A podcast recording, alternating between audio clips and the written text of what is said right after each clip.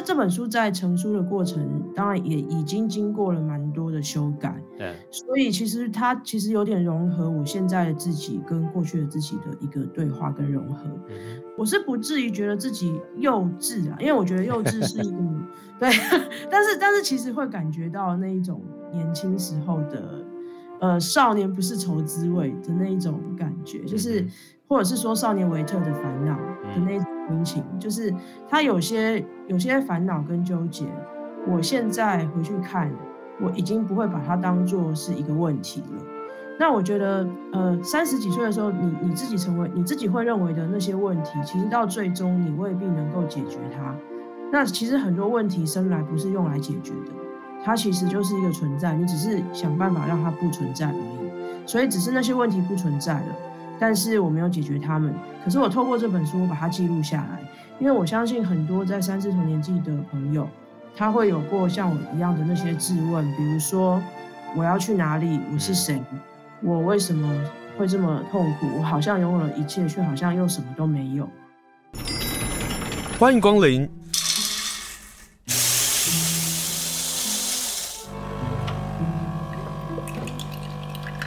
今天的盛情款待，请享用。在每个礼拜，我们都会跟大家来分享一本好书。今天要分享的一本好书呢，他自称他自己是一个写字的人，O 型金牛座的偏执狂。他有多偏执呢？他最近出了一本书，这本书就是说我自己的一个旅行，书名叫做《一直走就不怕孤独了》。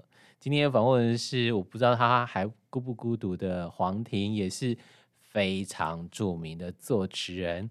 那如果大家要有喜欢万芳的话，你一定听过万芳一首歌曲叫做《阿峰今天没有来》。这首歌的歌词呢是他所写的，而且还入围了金曲奖，像是周华健的《少年》啊、叮当的《我爱他》啊这些等等的唱进你的心的这些歌都是黄婷所写的。那他自己写书呢，会不会也写进自己的心里呢？今天跟大家分享就是这本书，一直走就不怕孤独了。Hello，黄婷老师好。Hello，金盛好，大家好，我是黄婷。这个书花多久时间出版？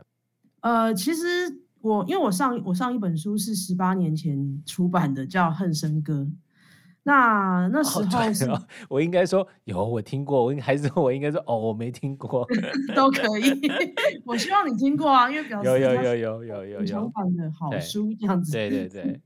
那《恨生歌》十八年，然后十八年后之后再写这本书。对，因为十八年前就在出版那本书的时候，认识了当时大块的总编辑，然后也是我《恨生歌》那本书的编辑，他叫韩秀梅。对，那他同时也是一直走就不怕孤独了这本书的编辑。有。那我在上一本书其实就跟他呃结下了非常好的缘分。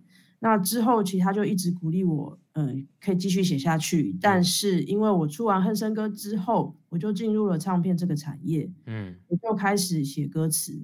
写歌词花去我非常大量的时间，其实完全没有时间可以可以去写书这个状态。什么样的书吗？呃，其实我我我其实以以文字这件事来讲，我其实是一直持续在书写，不管它有没有成书。嗯哼。所以不管我做什么事情，包括我的工作，或是我去旅行，或是我平常生活的体会，其实我都会写下来。那我有长期写日记的习惯。所以，我到现在，我从十岁就开始写，我到现在这个习惯还是没有改变。嗯，那那所以，其实我要成书的话，其实它相对来讲没有，其实是没有这么难。就是如果我愿意花时间去把我的一些生活记录做一些整理，嗯，但只是说我是一个对自己非常龟毛的人。那那时候去了这四段旅行，其实我在三字头年纪去了很多段旅行，只是这四段旅行，我觉得相对来讲，它是比较少人去的。对。所以他其实，呃，我觉得他的那个经历很值得跟很多人分享。那去的时候其实就已经在写了，但是当时没有想太多，就要不要写成书啊什么的，其实都没有。嗯，只是说后来，因为他大概都是我三十五岁到四十岁之间的旅行，所以后来回来之后，嗯、呃，我觉得踏入四字头的年纪，它会是一个转折，嗯，一个你的生活状态跟你的思想、你的呃很多生命经验的一个累积，嗯。到了四十岁之后，回去看三十岁的年纪，会有一些体会。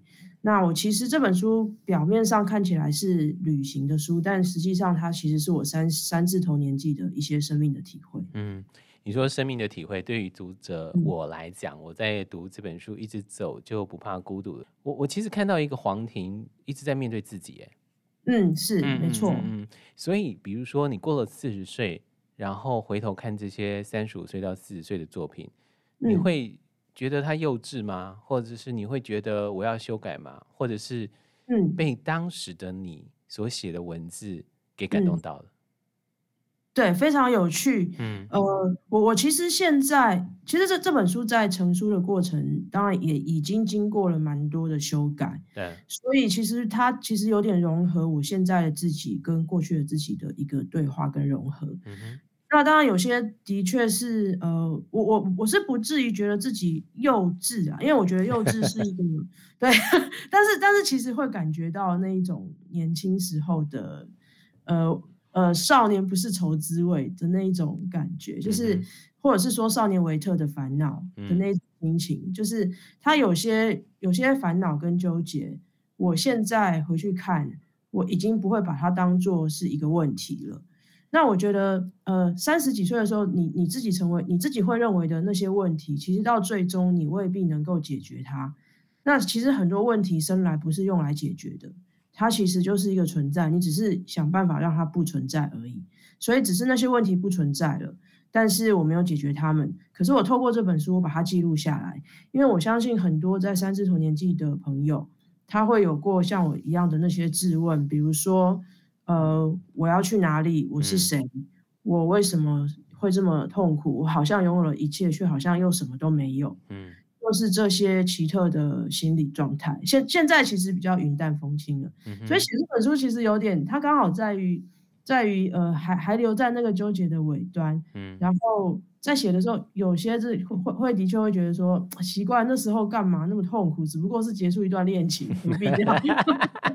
何必对何必搞了？就去爬山，还一直在流眼泪这样。现在现在觉得说，哎呀，那个真的就是一种缘分啦。嗯但这就是写日记的好处啊！回头看自己，就说哦，原来其实我都可以走得过去的啊。对，呃，因为这个书呢分了四个内容啊，分了四章，然后分了四个地方。我想要先要从行船遇空和漂流记来谈起。一来呢，是我不知道居然有这个地方；二来呢，我被你的文字跟里头所描述的事情所触动到了。就是你在在河上八天的时间吧。对对，然后八天的时间呢，你就一直在河上。这对于台湾来讲不可能想象，就是我在河上可能 几个小时，我就可能到，比如说我们在东部啦，对，可能几个小时之后我就到了出海口啦。无法想象我一条河可以行走超过八天这样。然后你就说，在这个遇空河上，你会发现什么也不做，竟然可以是一种幸福。对于我们已经一直不断在汲汲营营的大人的我们，嗯、这段文字其实，嗯，让我觉得 好，我应该好好去放松一下，或是放空一下，来谈谈这个遇空河，好不好？如果在那个泰鲁阁，你可以去南阳溪溯溪，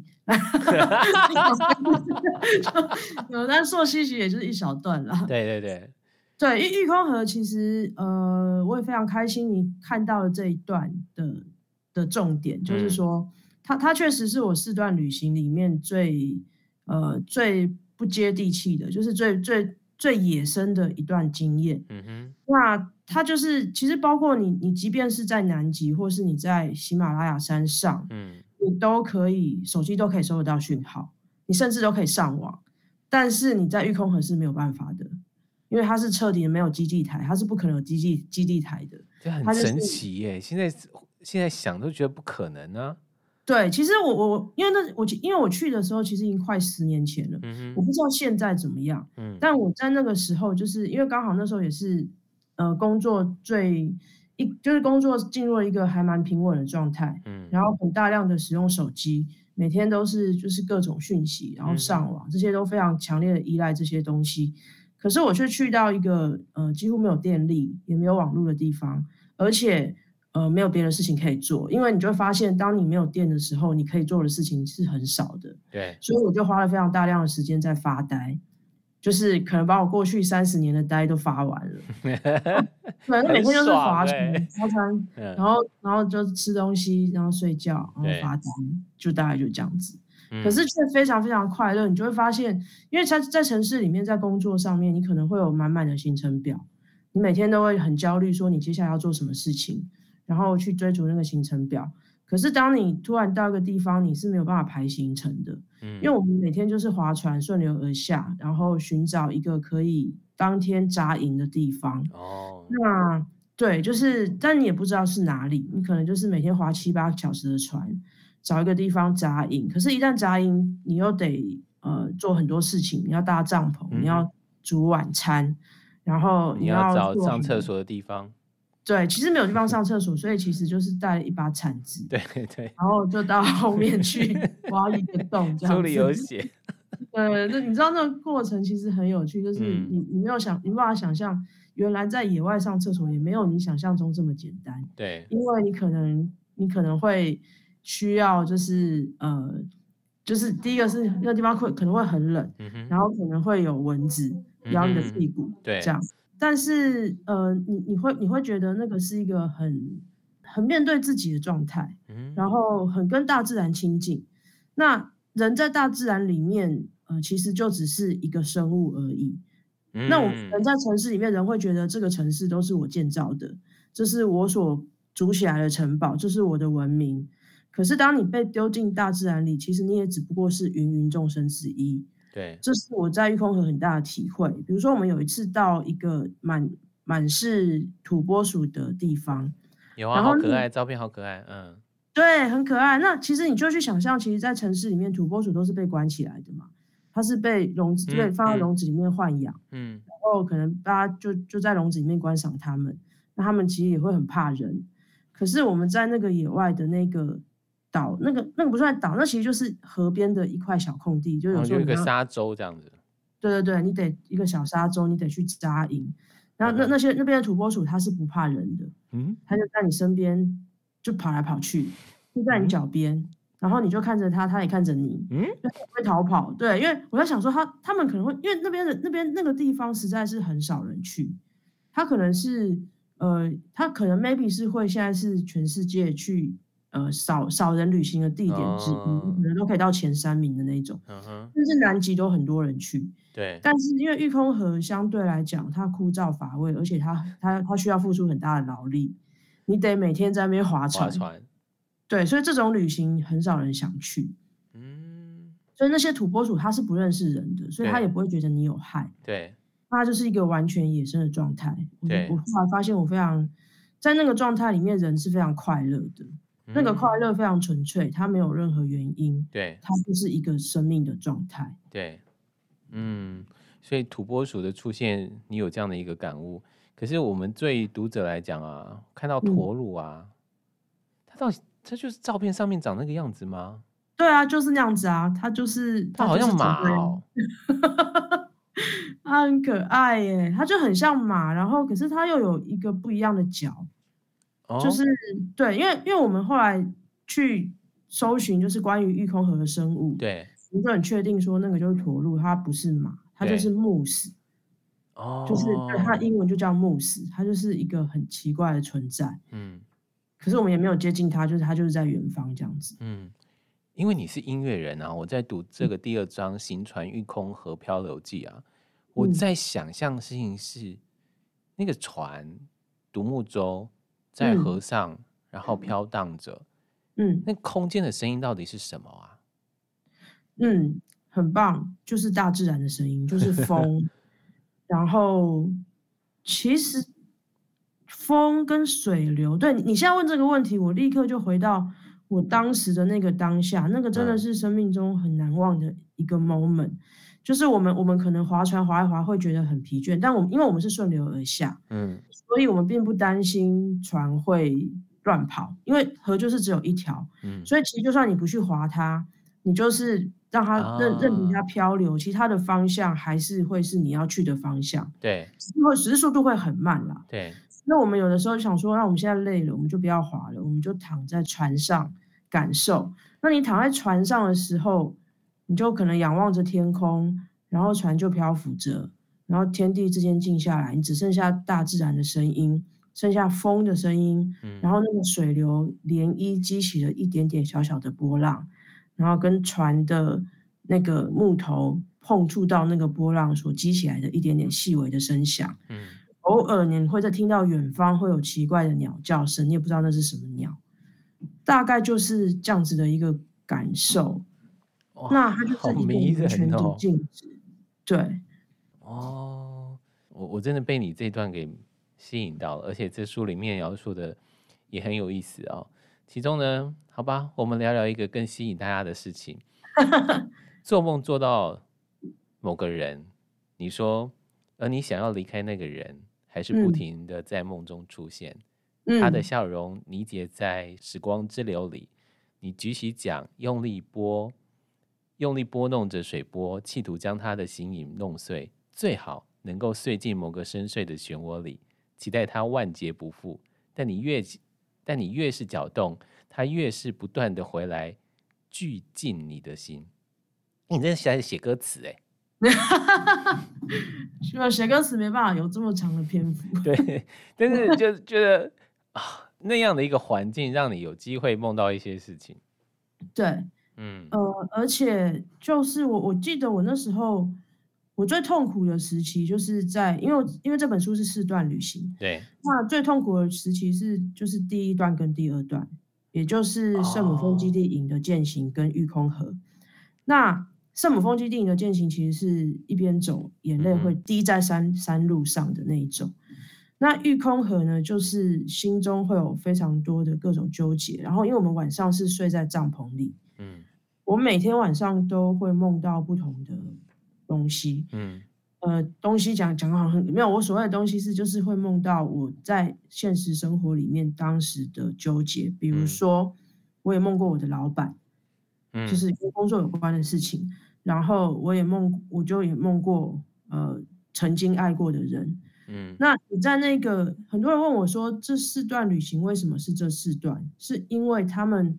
必须都是经过长途跋涉的一个路程，哦，所以而且呢，重点是在这个长途跋涉里面，其实你的景色是单调的，嗯，就其实你看不到什么很特别的东西，它可能从头到尾就是这样。如果是玉空河，它更单调，因为像比如说你爬圣母峰基地营，你还会有不同植批的变化，嗯，我会从很绿色、绿意盎然的地方一直走到寸草不生，嗯，哦，满天的白雪，对。对，可是玉空河是一样的。它其实从头到尾，它就是一样的风景，所以在这么一样的风景里面，你反而会有更多的空间，嗯，就因为你已经没有对你有你没有向外的刺激，就是没有外界给你的刺激，所以你会有更多的空间回到你的内心，嗯，那当你回到内心的时候，你其实是在清理你内心中那些过不去的东西，所以那些过不去的东西，它反而会很清晰的存在，它会很清晰的出来，它会很清晰的等待你去面对它。等待你去跟他对话，等待你去寻找一个方式，去 maybe 是解决，或是跟他和解。但是当你在城市里面的时候，因为你有太多其他的东西会一直进来，而且你很容易进入一种逃避的状态。你可能痛苦来的时候，我想啊，我去，我赶快去做点工作，我就可以不用面对他了。我赶快去干嘛？我赶快去看部电影，或是我赶快去、嗯、去吃顿好吃的，我就可以。得到一一一些一种短暂的欢愉，去忘记你内心真正的痛楚。嗯，可是当你在玉空河的那样子的旅行状态里面，你已经没有别的东西可以再给你任何逃避的借口了，所以你就会留在那边，然后非常真诚的，应该是说呃非常真心的面对自己内心的纠结，所以我才会把那个纠结。呃，对应到我当下的环境，就是我在划船的状态，跟水波、水流，然后大自然，然后去在那个地方，希望可以为这件事情做一个解答，找到一个解答，虽然其实是没有解答的。嗯，书是这样写的，然后你明白了，旅行是在千里跋涉，千辛万苦，几乎一无所有之后，却非常喜欢自己的样子。因为最后会剩下的，全都是别人拿不走的。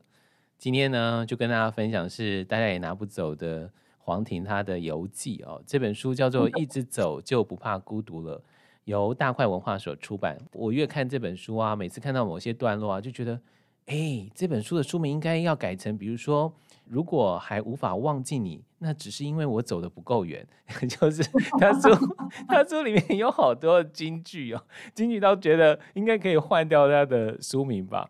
但今天跟大家分享，就是一直 也蛮好的。对对对对对，一直走就不怕孤独了。嗯、这本书其实要分享给很多觉得孤独的人啊。我们刚刚在讲到御空河啊，我要问一个事情，因为你自己喜欢电影嘛？对。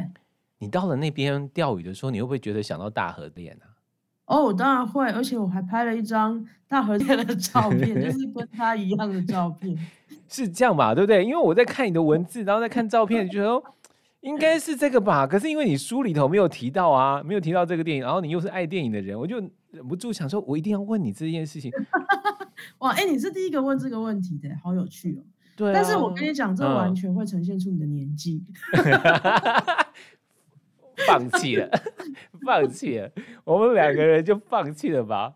哎、欸，真的很老，拜托，可是大呃，不过我书中还有什么苏武牧羊啦，还有那种 那种，你连那个武侠小说江湖都出来了，你对对对，各种对。那但其实因为想到的东西蛮多的啦，嗯、所以其实就不止大河恋，其实有很多很多想到的东西，但是就来不及写进去，嗯、而且它其实会有一个你在书写的时候，其实会有一个。取舍的问题有啊，对。嗯、那你你有发现就是呃，玉空河其实它它不太扯别的，它对它中间有几个故事，比如说有一个那个呃蜜蜂的故事，就是老师送小孩那个故事，然后有一些金庸小说的东西，嗯，但是它不适合再更扯到更文青的东西。我当时的判断是这样，就是说，嗯、呃，比如说电影这种东西，它就会是一个很很具体的一个、呃、文青的代表。对，一个代表一个时代、uh 一个感受。嗯哼、uh。那如果如果岔出到那个地方，就会变成说，你提了这部电影，你好像还有更多电影可以写。嗯。它就会是一个另外一种方向。所以我还是主要是努力的聚焦在我内心的一种感受。嗯。但是对，但是大河宴真的是嗯年轻时候非常重要的一个作品。那个海报我我房间还有挂，就是。那时候劳勃瑞福多么的帅，对啊，那时候的 Brad Pitt 多么的野，哈，对啊，真的，真的完蛋了，我们两个年纪相当，就会聊到这些事情。但如果听众朋友你看过《阿拉斯加之死》的话，也欢迎能够读这本书，嗯、相信你一定会有感受啊。既然说到老的时候，我在读这篇的时候，就会想到那个。老人家常常会说的什么“十年共船渡啊，百年共枕眠啊” 嗯、这种，没错，要想一些很古老的谚 语。对对，八天的玉空河之旅啊、哦，欢迎大家能够去读读这本书。好，这本书呢，大概文体上大概会是呃，我我觉得大概分两类啦，一个是日记类的，一个部分呢就是有点像散文类。我们刚刚介绍的玉空河，就是那个方式，嗯、就是。写信给一个人，或是跟一个人对话，可是其实也是对着自己对话的哈、哦。你刚刚说到那个痛苦啊，嗯，我可以感受到你在第一篇，你想要谈到圣母峰基地这个践行的内心的痛苦，嗯，这段什么原因让你决定要出发到这里呀、啊？你说只是要为了要改变的一个承诺，跟想做这些事情？对，呃。这个确实，这段旅程是算是我的一个转捩点。嗯，那它有点像是跳出人生某一个部分的舒适圈。那那个舒适圈不只是说你现在工作的环境，以及你旅行的模式，嗯，就是你看世界的模式。因为非常有趣，就是我后来去想这个事情，我觉得很有趣，是因为我其实是独生女。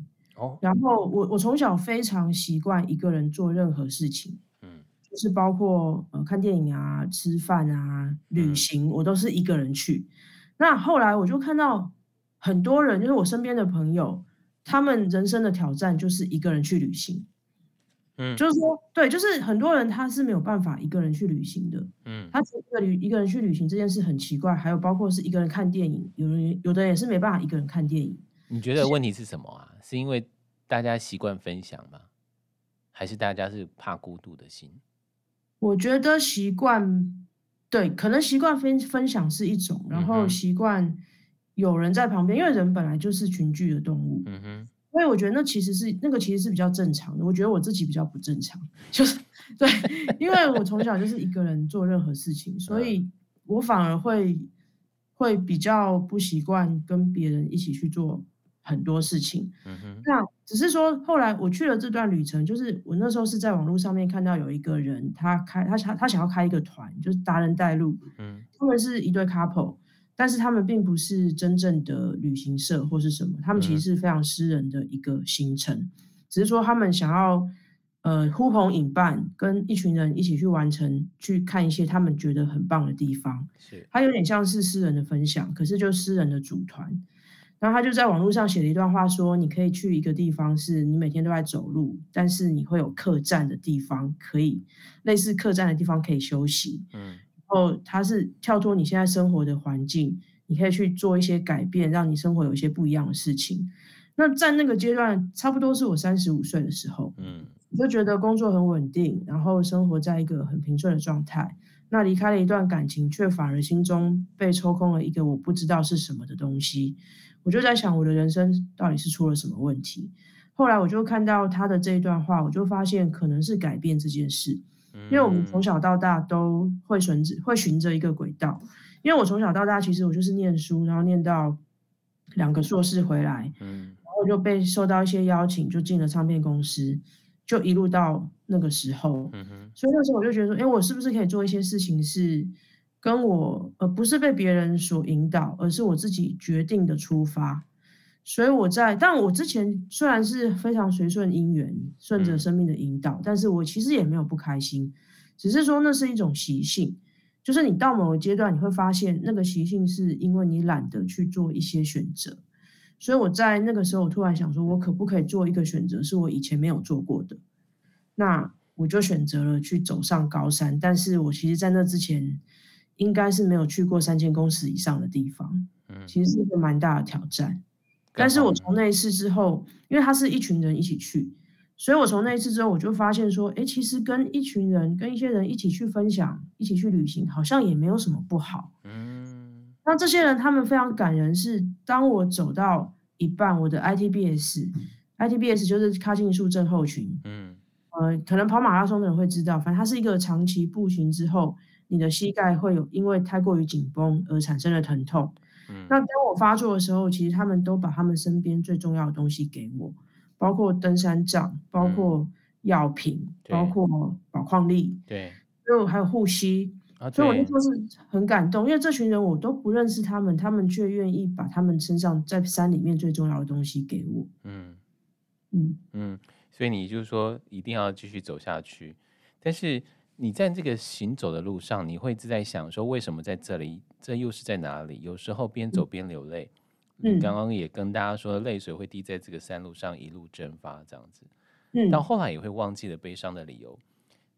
所以走这段路会让你的浑浊的心慢慢慢慢沉淀下来，嗯，去更清澈看到自己的问题吗？嗯、呃，会。我我在书中有写到，就是我我我走到一半，然后我有发一个讯息回台湾，因为我真的觉得我不知道我为什么会在那边，而且我每天都在流泪。我就问了一个朋友，他叫玻璃，他其实也是万方的企划，他是一个有学生心灵的人。然后他就告诉我说：“呃，你不要控制你的泪水，你可以让它就是流下来。那当他流下来的时候，你不要去想太多，就是任凭你的泪水自由的流。嗯，因为我们会非常习惯的去控制我们的情绪，去控制我们的呃内心的那一种悲伤的崩塌。可是，在那个时候，当你在山里的时候，你只剩下你自己的时候，其实确实你已经不需要去控制了，因为你旁边根本没有其他人。”那如果在那个时候，如果你的内心深处自然而然的流露出这样子的感情，不管它是为了什么，嗯，为何你不让它释放呢？嗯，所以我就任凭泪水流出来之后，我发现它是一个很微妙的洗涤的过程。嗯，所以你可能不知道为什么，你也不晓得原因，你甚至不知那个泪水的源头，你不知道。但是我觉得那个不知道，就让他不知道吧。就在那个时候，我就是透过不断的泪水的流下来，然后我就发现我心中渐渐清澈了。所以就像我前面提到的，你会发现，呃，问题的产生其实不是要去解决它，嗯，而是让它不再成为你的问题。所以当你慢慢清澈的时候，你那些纠结的事情，你可能就慢慢不纠结了。而且呢，呃，我觉得旅行是一个非常好的，呃，可能我们会用逃离，但是我其实不喜欢用逃离的原因是，我觉得它其实只是一个改变，对，就是说它其实是改变你现在的生活状态，去到另外一种生活状态。那当你从远方回去看你原先的自己的时候，你会比较清醒，比较客观。所以在那个高山上面流下的眼泪，其实也是在那个过程里面会不断不断的想起你在城市里面的悲伤，然后不断的去洗涤它。嗯，我看了这个书，我才知道原来严爵唱的那首歌曲《好的事情》是在这个旅途上所写出来，后来写的歌词哦。呃，没有，应该是说我在这个书中，其实我放了、呃、很多歌，对，大概十三首，后来有算。那这些这十三首歌词，其实他们有一个共同点，是他们里里面几乎都有旅行的意象。嗯，对，所以你可能会看到地图，像严爵好的事情就会有地图。那他第一句就是“休息是为了走更长的路，你就是我的旅途”。嗯，那其他很多歌去看，其实它都有呃关于旅程，以及或者是青春跟回忆。嗯、那我放这些歌词的原因，并不是说我在这些旅行中写下了这个歌。因为其实我在序文里面就有讲，在旅途中是不可能写歌的，因为你实在太忙了，因为你实在你的心实在太累了，因为你会你你会如果即便它不是这一种长途跋涉的旅行，你好，你去东京好，你去纽约好了，其实你每天都在接收新的讯息，对，那那个时候你必须一直去吸收，所以你不太可能，因为因为写词是一个反刍的过程，哦，是对对，所以在那个在旅行的当下，其实你是不断在吸收的。嗯，除非说你今天跟村上春树一样，你去你去夏威夷住住半半年，嗯，那那那他其实已经算是一个长居，他就不是一个旅行了。对啊，必须在一个地方有足够的时间沉淀，你才能够去做反刍去创作。我在讲我自己了，嗯、我不知道别人的方别人的习惯是什么。嗯，那所以在旅行的时候，其实我每天都写日记，那些日记都是记下我当时的状态跟我看到的东西。可是他要成为歌词，其实是需要一个非常大的转化的过程，因为歌词不太是流水账，歌词其实不是记录，歌词是你经过大量的反刍一些资讯跟感受之后，你要凝结成一个很短的篇幅。对，所以其实写歌词其实是很困难的，虽然它看起来字数很少，但其实它是非常多资讯跟感受的凝结。对，嗯。好，今天跟大家分享的这本书叫《一直走就不怕孤独了》。书中说，登山者没有不孤独的，可也只有孤独能够带我们穿透生命的本质。我相信也是孤独，所以我们会阅读一本书，从阅读一本书中也看到我们自己对于生命的领悟吧。这本书《一直走就不怕孤独了》里头谈到四个地方哦，那最后一点我们应该没办法谈到，我们没办法四个地方都谈。所以呢，我要谈那个西伯利亚铁路书简告别的部分。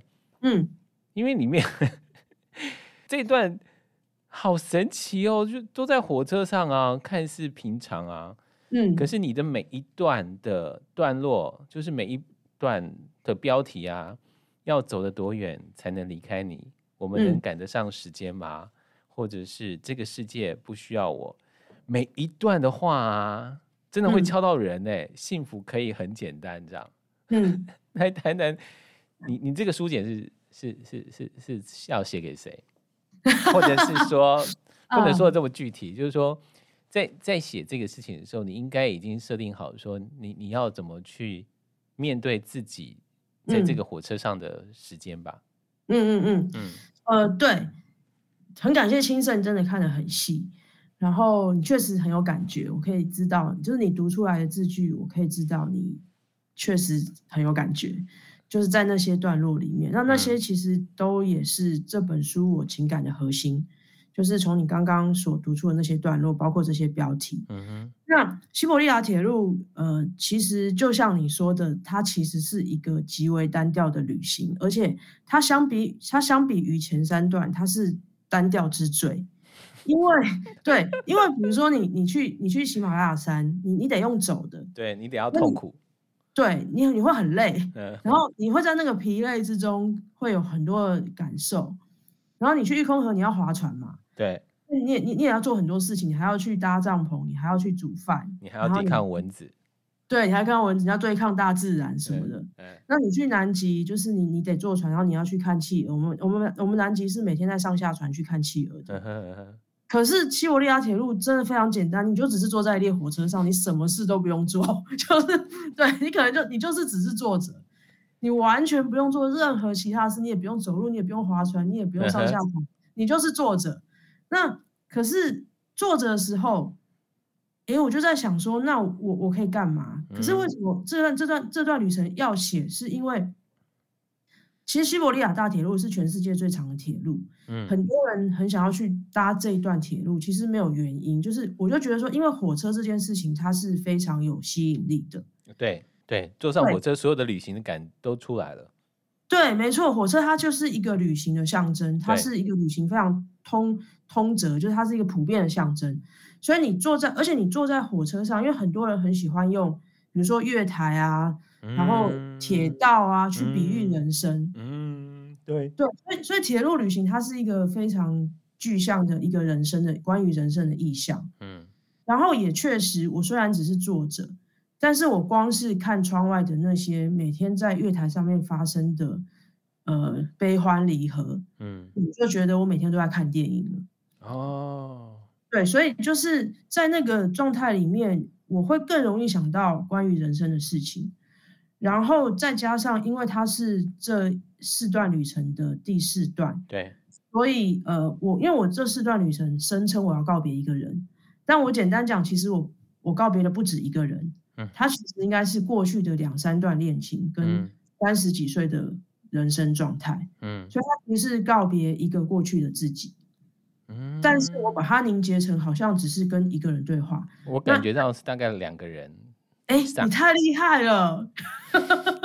你为什么会看书会有两个人？很多人都觉得就只有一个人。没有，这篇跟上一篇不一样，它这里面有大概两三个人，我我只能感受到两三个人。对，哦，对，这样就好了。你等一下，我有没有不想要给你更多的资讯？不用，不用，不用，不用，大家自己来读。对，嗯，对对对，他就是我是一个非常呃喜欢或者是习惯将一个作品下结论的人。嗯所以包括我的歌词，以前我老板就说，反正你不管前面写的多痛苦，你最后都一定要释怀就对了。所以就是我后面的歌，我歌词常常最最后一句，通常就会一定会落在一个释怀的结论，因为我觉得说你不管人生再痛苦，你一定会找到出口。所以我希望，呃，我的作品可以为大家找到出口。所以第四段西伯利亚铁路其实它是一个出口。那可是你在出口之前，你要去整理这些情感。你要去把它做一个非常呃细腻的梳理之后，你才能够去安放它，你才能够继续往前走。这是我自己的呃生命历程，我是这样经历的。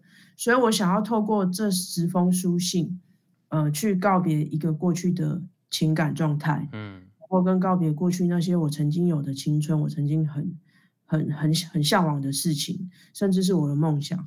所以我是用呃，所以第四段这个其实它是最。他他也可能是最接近现在的自己，嗯，他讲的事情其实很多东西都是我现在的体会，所以前面三段就比较是旅行当下的体会，所以我后来很喜欢问很多读过这本书的人问一个问题，就是，呃，你最喜欢哪一段？我发现答案都不一样，我也想蛮，我也想，我也想蛮想知道青盛最喜欢哪一段。那最喜欢最后一段的人，其实通常都是比较年长的。对，你然后我就回答，当然是第二段啊，怎么可能是第四段呢？喜欢第二段的，我会觉得是比较文青的，因为第二段的写法比较，哎、欸，其实真的，真的，比如说，嗯、比如说大春老师也很喜欢第二段，对，对，就是我觉得他是比较文青的，嗯，然后第四段是因为第四段是最靠近现在的自己，所以有些比较年长的。长辈他们就会说，他们觉得第四段是最深刻的体会。是啊，的确，嗯、第四段里头有很多很多的话会敲到人。嗯嗯，好，今天呢跟大家分享，大家也许觉得是说西伯利亚铁路就真的只是面对自己吗？没有，里头的乘车员啊、车长啊、月台啊，还包括了你知道，对于搭火车、铁路这种长途的，最吸引的就是那个食物到底有哪一些啊？黄庭都写进去了哈，他不会只写到孤独，但就像黄婷说的，人生的每一步，就像旅行时的每一个转向，都是自己的选择。心智如果是自由的，无论选择什么都是自由的。所以今天跟大家分享的是一本非常自由的书，书名叫做《一直走就不怕孤独了》。今天非常谢谢黄婷接受访问，跟大家来分享她的新书，谢谢你，谢谢先生，谢谢大家，谢谢。